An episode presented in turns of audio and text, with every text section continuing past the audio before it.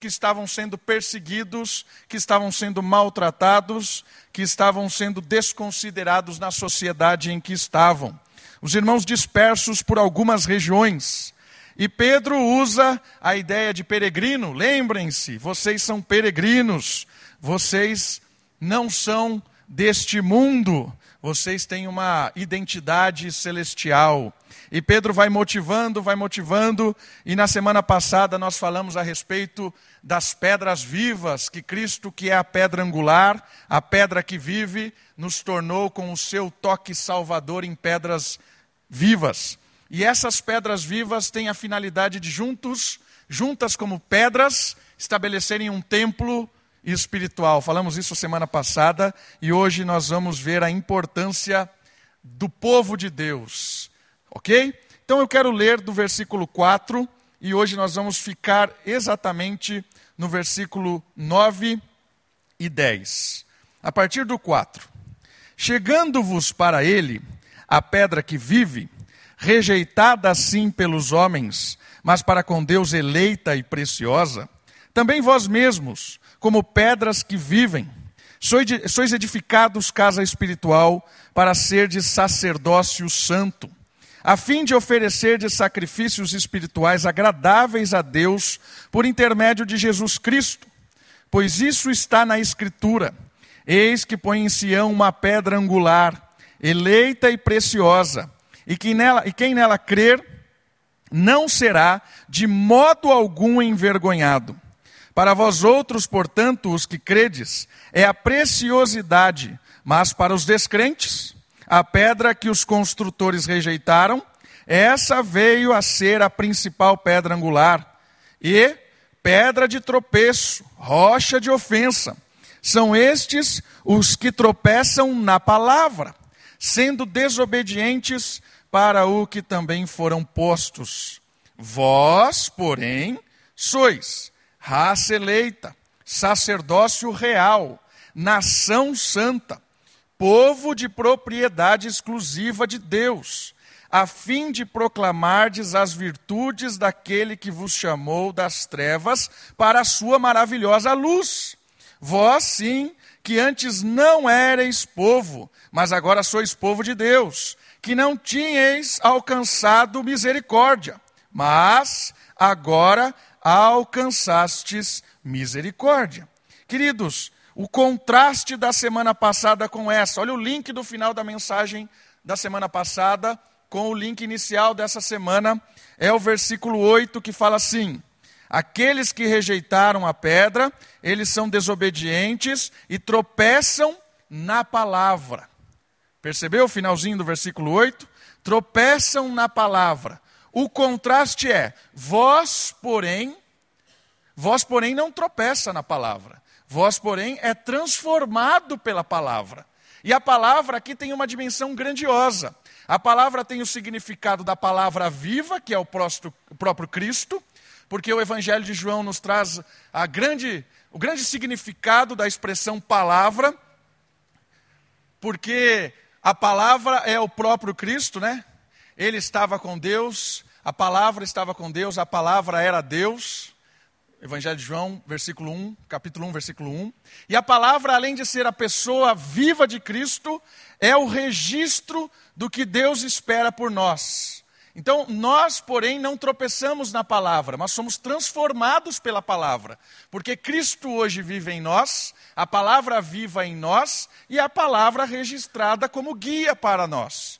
Então, nós não tropeçamos na palavra, porém, somos guiados por ela intimamente e externamente, aprendendo e sendo transformado a cada dia. Ok? E essa questão da transformação da palavra em nós e do toque de Deus em nós e da motivação de Pedro aqui como peregrino, ele vem trazer uma informação muito importante hoje à noite, neste versículo. E a informação é que nós não somos indivíduos sozinhos. A palavra não nos transformou em pessoas solitárias. Ao contrário, nós somos obedientes a palavras, transformados pela palavra, e agora somos um povo, uma família. O que isso quer dizer? Quer dizer que a nossa identidade, ela é individual, mas ela também é coletiva. A nossa identidade é uma identidade de sermos identificados com outras pessoas. A importância de percebermos isso, que o chamado de Deus é um chamado coletivo. O chamado de Deus é um chamado em igreja. A palavra igreja é uma palavra em plural já, assembleia, pessoas. É um chamado para um povo, para uma família. E eu queria perceber hoje, junto com os irmãos, no texto, a importância de entender que nós não estamos só. A nossa caminhada não é solitária, a nossa caminhada é como família. E o texto bíblico nos desafia a pensar nessa questão. E é interessante perceber que hoje nós estamos num mundo que cada vez mais nos desafia ao isolamento. Você já percebeu isso? Os meios de entretenimento cada vez mais são sós. Você consegue na palma do seu celular, do seu iPad, do seu tablet, se entreter por horas e horas e horas sozinho. E o desafio de Cristo, quando nos resgata, é da própria solidão de todas as coisas que a gente tem vivido. O mundo de hoje tem sido cada vez mais solitário. Né? Hoje você consegue fazer todas as coisas em casa. Né? Pede comida, liga para o supermercado, as coisas são entregues, trabalha em casa. Né? Tem gente que pode viver a vida inteira em casa sozinho e morrer, ninguém vai perceber, porque a pessoa faz tudo em casa. A ideia de, de, de Deus aqui é o contrário do que a sociedade egoísta e solitária tem proposto. A ideia de Deus aqui é: fomos chamados para coletividade, fomos chamados para compor um povo, para identificarmos como uma família. E eu queria perceber com os irmãos um primeiro ponto nesses dois versículos. O primeiro ponto é essa identidade corporativa. Essa identidade que nós temos como corpo, identidade que nós temos como família. Nós somos chamados para a comunhão. OK? Nós fazemos parte da comunhão com os irmãos. O nosso chamado é coletivo, olha só, uma comunhão que forma Cristo em nós e que nos motiva a cumprirmos a nossa missão. A ideia dos dois versículos, e que a gente vai detalhá-los daqui a pouquinho, é que Cristo, quando nos chamou, nos chamou para uma identidade corporativa, coletiva. Vamos usar a palavra aqui cor, corporativa. E essa ideia do chamado corporativo é para formar Cristo em nós e cumprir o chamado de Cristo para nós. Então, um aspecto importante é: vivemos em comunidade, porque quando nós vivemos em comunidade, Cristo usa os irmãos para edificação mútua. Cada um com o seu dom, com o seu talento, com a sua história, com a sua perspectiva de mundo, com o seu óculos, que é a maneira com que você enxerga as coisas. Cada pessoa, ela é importante dentro da família de Deus para construir essa edificação mútua. Deus levanta pessoas com várias situações, várias experiências, vários dons, vários talentos, para essa edificação coletiva, para esse crescimento coletivo. Essa é a primeira questão importante do chamado para a comunhão. Por isso que é importante que você esteja no meio do povo de Deus, querido. É importante que você esteja no culto. É importante que você esteja nas programações da igreja, na célula. Porque é quando o, o povo de Deus se reúne que acontece o chamado da edificação coletiva, acontece a formação do caráter santo do povo de Deus, é na coletividade. É, o, o, apóstolo João diz assim: que se nós dissermos que andamos na luz e não temos comunhão uns com os outros, nós somos mentirosos. Percebe a seriedade deste texto? Se nós dissermos que estamos na luz, mas não temos comunhão uns com os outros, nós somos mentirosos, porque o chamado de Deus é para o coletivo, é para a comunhão, para a transformação, para a solidariedade. É em comunhão que nós percebemos as necessidades do outro, podemos chorar com os outros, abandonamos a nossa, a nossa, a nossa tendência a, a, a ser solitário, a querer se entreter sozinho, a querer viver uma vida isolada para o convívio. E é difícil, irmãos. Viver de forma coletiva é difícil, porque nós vamos carregar as cargas uns dos outros, nós vamos brigar, nós vamos discutir muitas vezes, nós vamos às vezes nos desentender, mas é isso, é a formação do caráter de Cristo em nós. Você acha que os discípulos e os apóstolos não brigavam? Brigavam, e brigavam porque eram pessoas diferentes que compunham o povo de Deus. Você já parou para pensar como Deus foi eclético no chamar dos doze? Você tem lá um zelote. O que era um zelote? Um zelote era um grupo de judeus que queriam derrubar o Império Romano na marra. Queria planejar o assassinato do imperador, queria planejar matar os soldados. E Cristo chamou um zelote. Quando Cristo fala para ele assim: Vamos, venha fazer parte do reino de Deus, o reino de Deus está aqui, vamos expandir o reino de Deus. O que será que um zelote entendia inicialmente? Vamos derrubar o império, certo? Tem um zelote. Aí você tem um outro cara que era cobrador de impostos. O cobrador de impostos era um judeu a serviço do Estado. Ele cobrava os impostos e todo cobrador de imposto, ele era ladrão desviava dinheiro. E Cristo chama um cobrador de impostos, que estava sujeito ao Estado romano. E aí você tem um zelote de um lado e o cobrador de impostos do outro, fazendo parte do mesmo povo, redimido pelo mesmo Senhor, com o mesmo objetivo. Será que eles não sentavam e começavam a discutir a respeito do que seria o reino de Deus? Imagina o zelote falando: Você, você é um traíra. E aí o cobrador de impostos: Para, você quer fazer isso na marra, quer matar todo mundo. Imagina essa discussão. Quem é que regulamentava isso? Quem é que regularizava isso? A palavra viva, o próprio Cristo, e a palavra ensinada.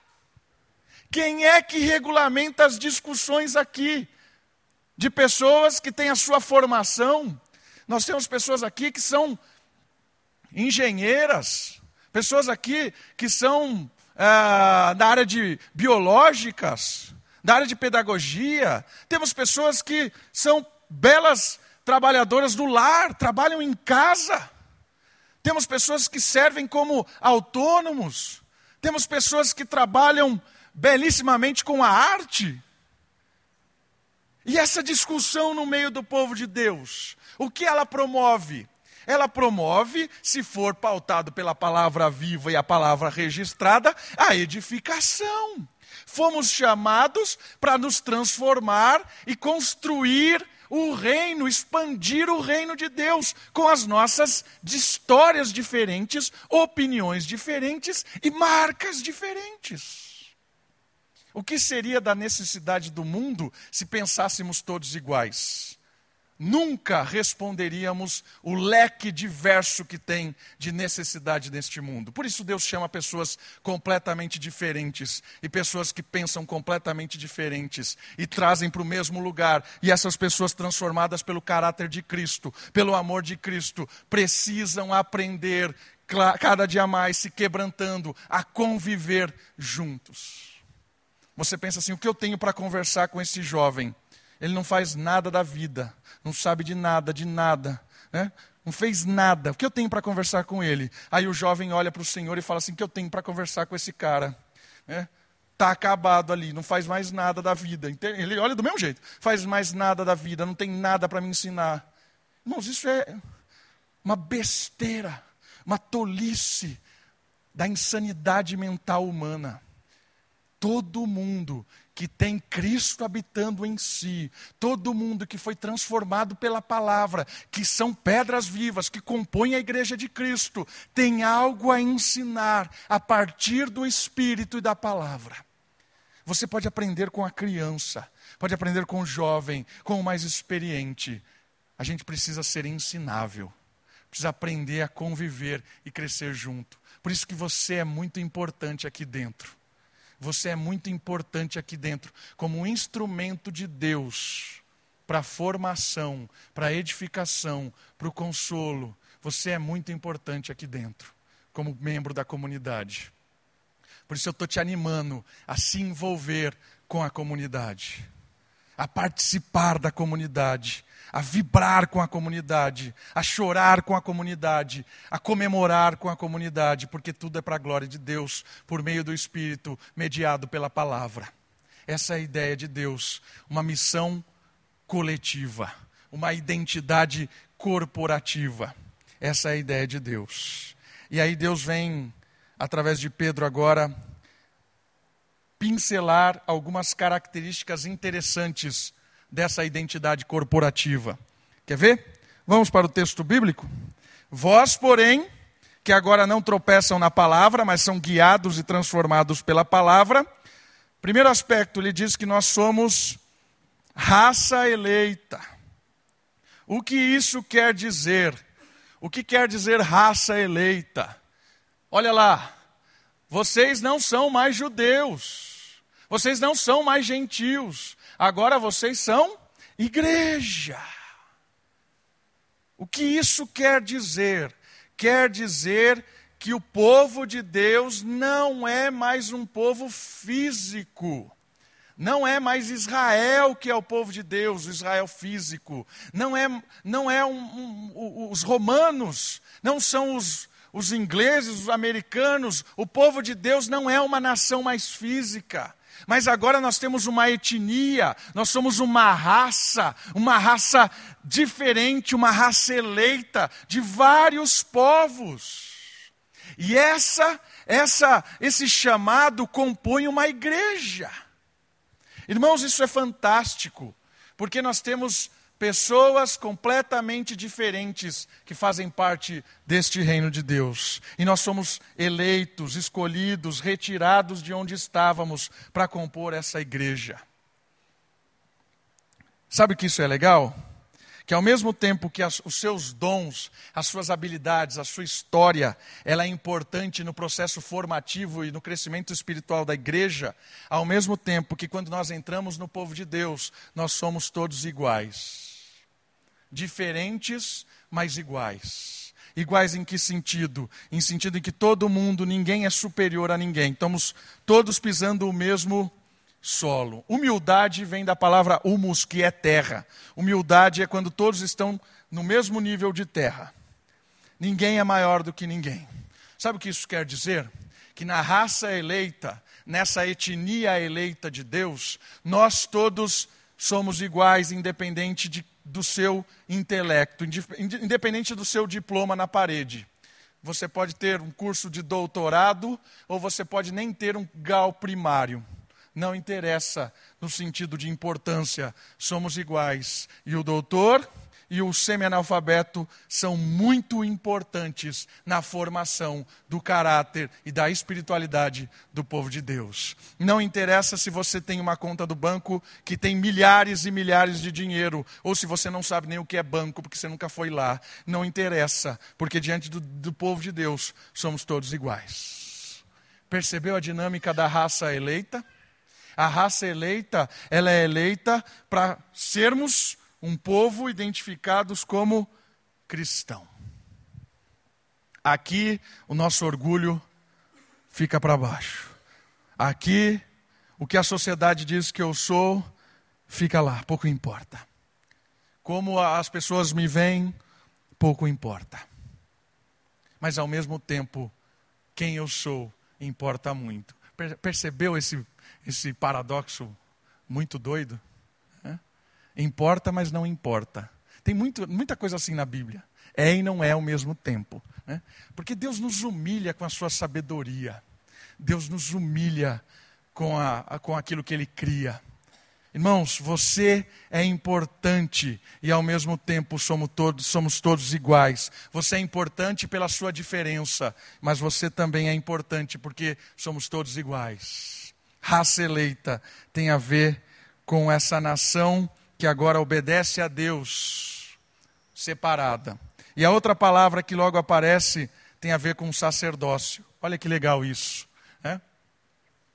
Ah, olha que legal. A raça eleita tem a ver com. Porque nós nos beneficiamos agora das promessas de Israel, mas também das responsabilidades. Como raça eleita, nós temos o benefício de experimentar aquela profecia de Isaías, do servo sofredor que morreu por nós, certo? Promessas a Israel hoje recaem sobre nós, como raça eleita, como igreja. E também temos algumas responsabilidades, e aqui está escrito a primeira responsabilidade importante: sacerdotes reais, chamados para servirmos com a finalidade de ser bênção ao mundo. E tem a ver também com textos do antigo Israel. Querido, nós estamos percebendo identidade corporativa, coletiva. Raça eleita, comunidade. Sacerdócio real, como comunidade. O primeiro texto aqui é o de Gênesis 12, quando Abraão é chamado para ser bênção ao mundo, certo? Ser tu uma bênção. É o chamado de Abraão. E aqui tem a ver conosco, sacerdotes. Nós temos o chamado como corpo, como corpo de Cristo, como nação santa, a um chamado coletivo. Ok? Nós, como igreja, temos um chamado como povo para servir. O sacerdote aqui tem a ver com o serviço, com oferecer sacrifício a Deus. E o sacerdote, agora no Novo Testamento, tem a ver com o povo de Deus prestando serviço a Ele, sendo luz ao mundo. Ok? O nosso chamado é de ser luz ao mundo individualmente, mas hoje nós estamos falando como coletivo. Como é que a igreja responde ao chamado de sacerdócio real? Por que real? A palavra real tem a ver com o rei porque nós servimos ao Rei do universo. Então nós somos ministros, sacerdotes do Rei do universo. Nós trabalhamos para expandir o reino do Rei do universo. E o texto de, Apocal... de Êxodo, que também tem a ver com Apocalipse, é o chamado do povo real de Deus. Então vamos pensar: como é que eu e você como coletivo agora, com a nossa identidade como povo, podemos ser luz neste mundo. Como é que podemos oferecer sacrifícios agradáveis a Deus? Como podemos ser sacerdotes neste mundo, coletivamente? Vamos parar e pensar como a igreja pode servir ao mundo. De várias maneiras. A primeira delas é se importando com o mundo. Primeira coisa. A tendência da igreja é se importar com ela mesma. Você já percebeu isso? Os crentes se reúnem, vamos pensar em nós. O que nós podemos fazer para melhorar nós, como comunidade? E normalmente só pensamos em coisas físicas e estruturais. Não estou dizendo que isso é ruim, isso é muito importante. Mas nós, às vezes, só pensamos nisso. Só pensamos em como nos beneficiar como trazer coisas que beneficiarão a estrutura física da igreja. Pensamos só assim. Irmãos, eu queria que nós parássemos e pensássemos um pouquinho. Como nós podemos ministrar coletivamente como sacerdotes neste mundo? O primeiro é pensando e dando importância ao mundo. Em que sentido? Em um sentido de que eu olho para as necessidades deste mundo eu olho para as necessidades das pessoas e eu começo a se importar por elas. E se importar por elas, não só individualmente, como igreja. Irmãos, a igreja não pode estar voltada só para si mesma. A igreja não pode, porque não tem como ser luz só aqui dentro. A igreja precisa começar a se importar com as pessoas que estão lá fora. Como é que a nossa comunidade vai impactar os vizinhos, primeiramente. Como é que a nossa comunidade vai impactar os vizinhos? Como é que nós temos essa estrutura e essa estrutura pode servir à comunidade? Como é que nós temos esse grupo de pessoas e esse grupo de pessoas pode servir à cidade? Talvez a gente nunca pensou nisso. Por isso, o primeiro ponto importante de pensar em sacerdócio real a expansão do reino de Deus como sacerdotes é começar a valorizar pessoas lá de fora. E eu não vou dar resposta, porque eu quero que você pense. E eu quero que você traga sugestões para onde você está servindo. Sugestões para o departamento infantil, sugestões para o Ministério de Som, sugestões para o Ministério de Data Show, sugestões para o Ministério de Música, sugestões para o Ministério de Capelania na escola. Eu quero sugestões que você pense e fale: olha, como igreja nós podemos agir assim. Como igreja nós podemos abençoar as pessoas assim. Eu queria que você só se despertasse para o ponto mais importante. Vamos parar de olhar para o nosso umbigo e olhar para as pessoas. O sacerdote veio para ministrar para o mundo. O sacerdote veio para ministrar para o desespero dessas pessoas. Como é que nós podemos levar esse sacerdócio para este mundo? Eu quero que você pense. E eu quero que você contribua eficazmente. Essa mensagem não é para você sair daqui conhecendo mais, é para você sair daqui incomodado a fazer mais. E a primeira coisa que você pode fazer é dar sugestão. Vamos fazer isso. Vamos começar pelo menos a pensar sobre isso. Né? Como é que o apartamento pode abençoar o mundo? Uma das ideias loucas que eu tive, né? nem vou falar, a minha mulher quase me matou a hora que eu tive, dei a ideia para ela do apartamento. Mas depois eu falo. É, vou escandalizar pessoas individualmente primeiro, depois eu escandalizo todo mundo. Né? Mas pense você, pense você, como servir com os sacerdotes reais coletivamente. Outra palavra que aparece em seguida é nação santa. Isso aqui é muito legal também, porque isso é uma forma de envolvimento coletivo para mostrar um norte para este mundo perdido, purificada pelo sangue do Cordeiro e enviada para revelar ao mundo o padrão de santidade. Olha que legal esse aspecto do coletivo. A igreja serve como um norte do que é certo para este mundo. As pessoas têm que olhar para a igreja presbiteriana Moriá e falar assim: Aquele lugar é um lugar de pessoas sérias. Aquele lugar é um lugar de pessoas comprometidas. Não são chatos, são simpáticos. Né? Crente normalmente é chato, mas aqui na Moriá não tem chato, só pessoas simpáticas. Pessoas simpáticas, agradáveis. Mas eles são sérios. Eles levam as coisas a sério. Não estão brincando. Eles honram o que é justo, falam com verdade, não são dissimulados. Pessoas que realmente são imitadoras de Cristo. É uma igreja que aponta um padrão de verdade e de santidade. É um refúgio neste mundo de injustiça. É um refúgio neste mundo de imoralidade. As pessoas ali tratam as coisas com seriedade. Percebeu a, a missão coletiva? De servir ao mundo e profética. Apontamos uma verdade. O mundo está no maligno. O mundo vai para o inferno.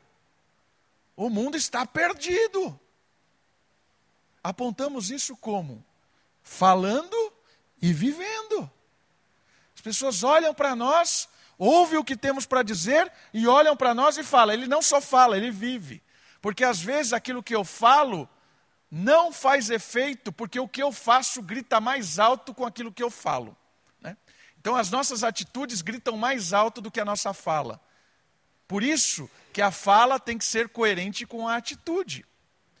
Pregar um Deus santo requer atitudes santas. Mas quem é que vai fazer isso? A palavra. Viva em nós e a palavra reguladora, que é a mensagem de Cristo. Nação santa.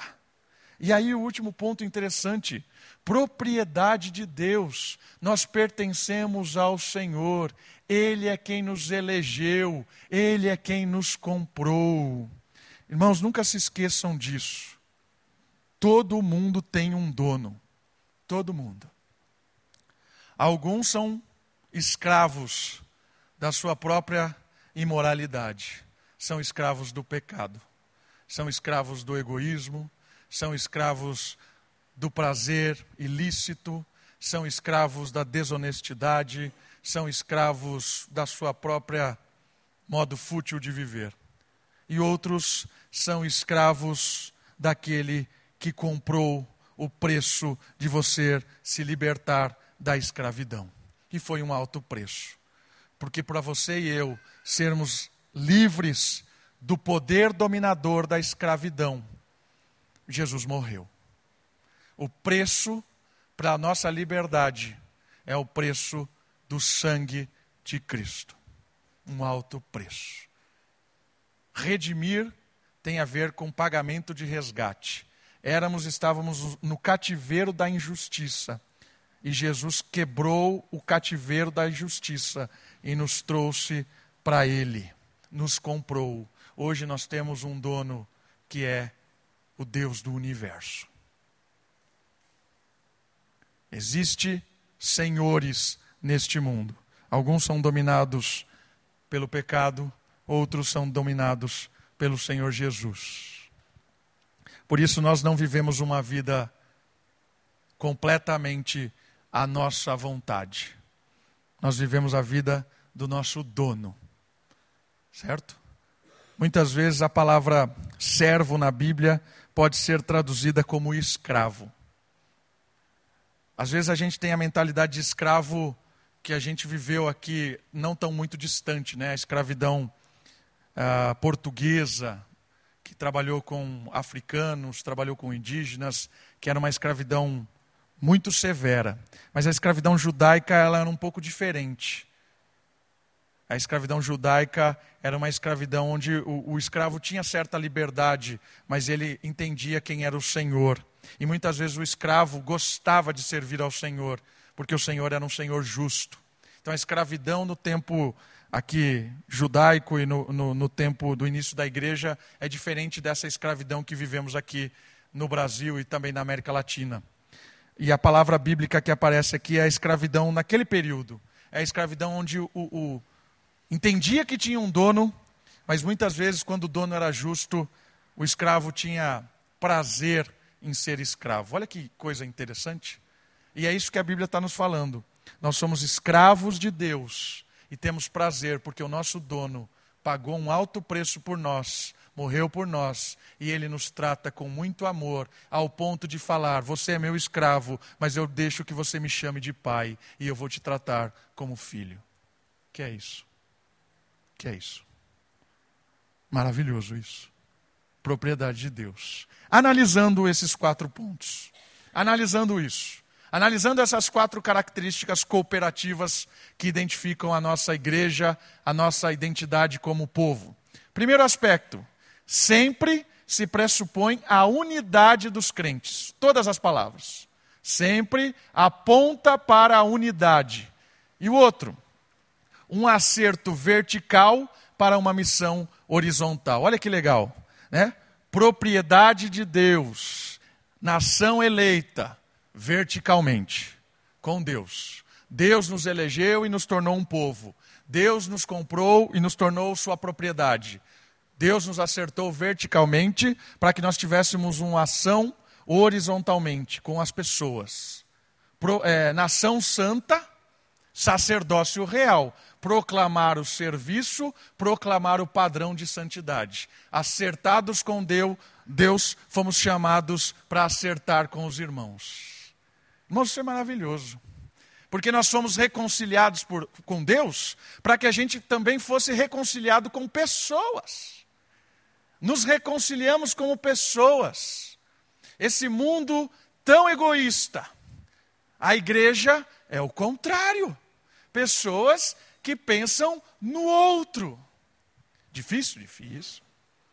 Precisa de muito quebrantamento para pensar no outro. Mas é essa a ideia acertou verticalmente, agora nós podemos viver de forma coletiva. Reconciliação assim e reconciliação assim, irmãos. Reconciliados com as pessoas. Somos reconciliados com as pessoas. Versículo 9. Para que tudo isso? Para quê? Porque nós temos uma missão corporativa. OK? Nós somos chamados para proclamar os grandes feitos de Deus. Está no seu versículo 9. A fim de proclamarmos as virtudes daquele que vos chamou das trevas para a sua maravilhosa luz. E olha que interessante. A formação do povo de Israel aconteceu de uma forma muito eficaz na retirada do Egito. Quando Israel foi retirado da escravidão do Egito para a liberdade em Canaã, retirado debaixo dos jugos dos deuses do Egito para submissão e propriedade exclusiva do Deus Yahvé. A formação de Israel como povo foi essa retirada. E a formação nossa como povo também foi essa retirada. Nós fomos tirados do império das trevas para vivermos na maravilhosa luz. Olha que legal isso. E vivendo nessa luz, nós temos uma missão corporativa, que é proclamar as virtudes daquele que nos chamou. Quais são as virtudes daquele que nos chamou? Podemos pensar nos grandes feitos de Deus e em quem Deus é. Então nós proclamamos como igreja os atributos de Deus. Que Deus é? A Bíblia fala que Deus é quatro coisas. Quatro coisas. Tem quatro características. Assim, Deus é. Deus é amor, Deus é luz, Deus é espírito e Deus é fogo consumidor. São os quatro Deus é da Bíblia.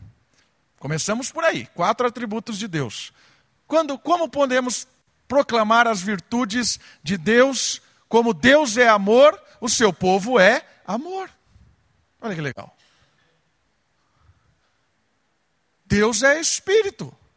O seu povo é um povo espiritual, unidos pelo espírito. Irmãos, isso é maravilhoso. Proclamamos como povo os atributos de Deus: bondade, benignidade, tantos outros atributos de Deus, verdade, justiça. Proclamamos isso. E proclamamos os grandes feitos de Deus. Qual é o maior feito de Deus na história humana? Qual é? João vai nos ajudar.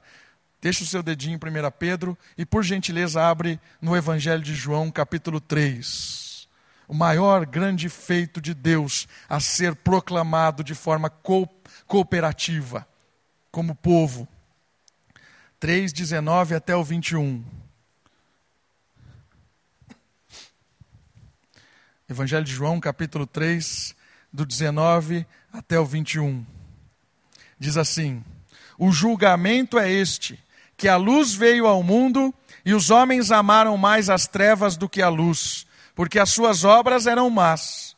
Pois todo aquele que pratica o mal aborrece a luz e não se chega para a luz, a fim de não serem arguidas as suas obras. Quem pratica a verdade aproxima-se da luz, a fim de que as suas obras sejam manifestas, porque feitas em Deus. Olha só a nossa missão: apontar ao mundo a luz que eles rejeitam.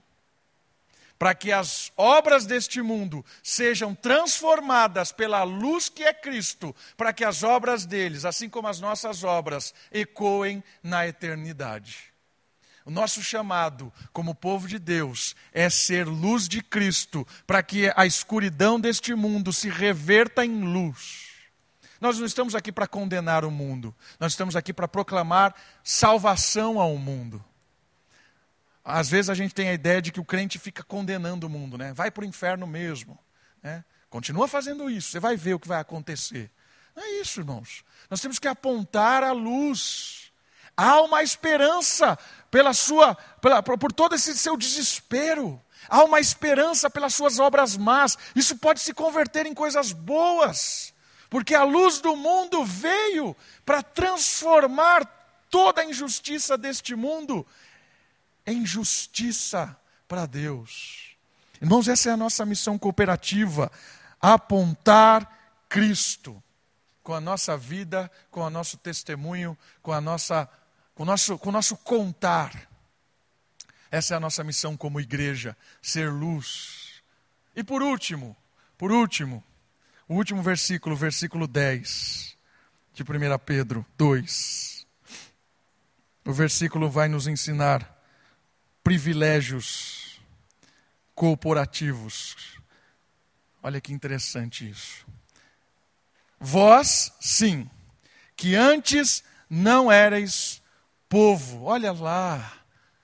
Nós não éramos povo. Éramos ignorantes, perdidos, isolados. Irmãos, isso é o que nós éramos.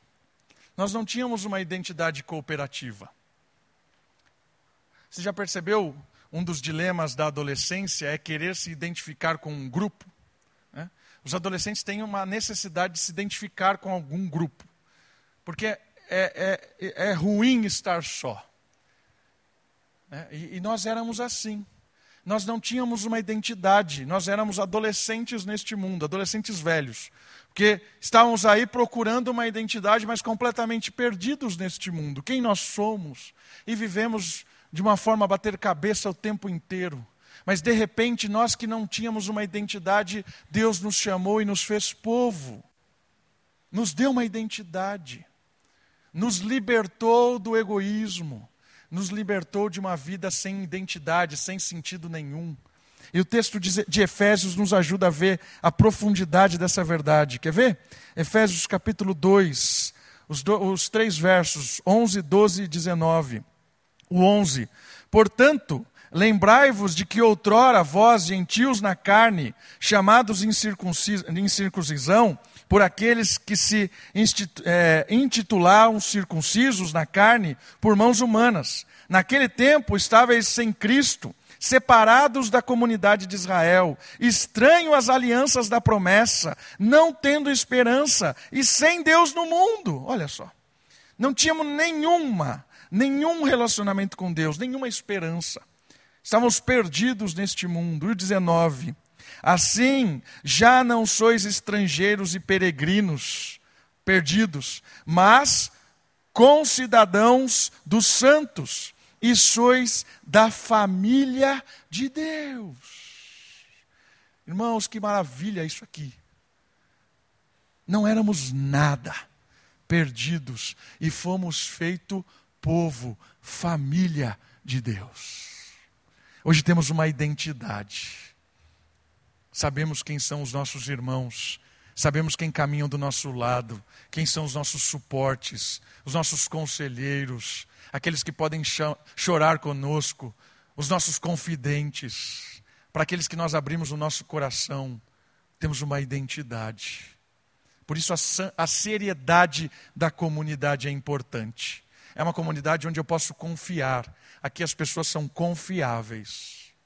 Eu vou abrir o meu coração e na semana que vem ninguém vai estar sabendo, porque a pessoa vai confiar e guardar o segredo.